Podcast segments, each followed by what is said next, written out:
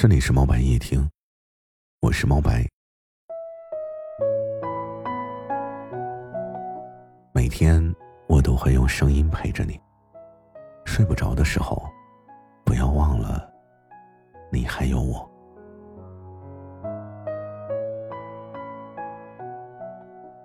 每当提到怎么样才能知道一个男人值不值得嫁的时候，就不免会有很多人会说。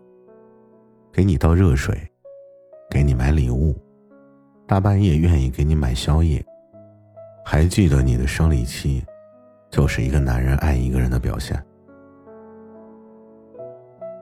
也许女生真的很容易被一些小事情感动，但投其所好的事情，谁又能把持得住呢？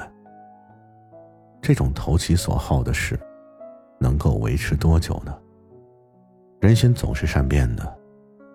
时间久了就容易疲倦，疲倦了，也就不怎么伤心了。所以一开始就对女生投其所好的男生，往往始于爱慕，所做的一切，也都是为了得到女生。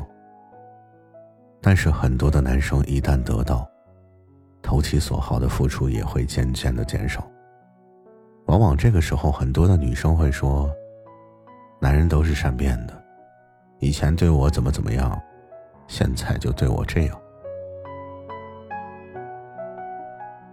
所以，一个男人值不值得嫁，最重要的是秉性好，其次是真心。秉性是从小到大的，是一个人由内而外的，是很难改变的。秉性甚至可以上升为品质。这是伴随一个人终生的，所以不妨问问自己：希望自己以后的孩子继承爸爸的哪些品质呢？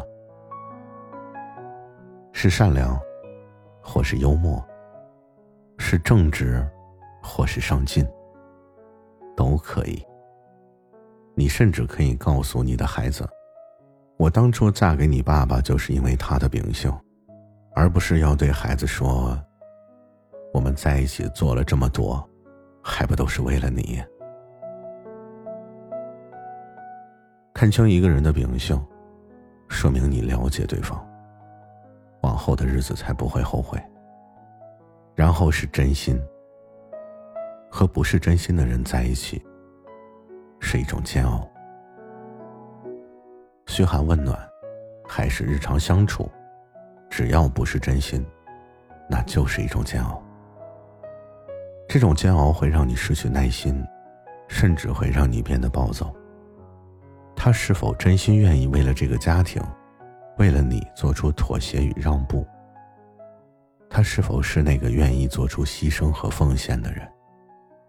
面对真心，你是否也真心的愿意与对方组建这个幸福美满的家庭？当你真的明白秉性和真心的重要性。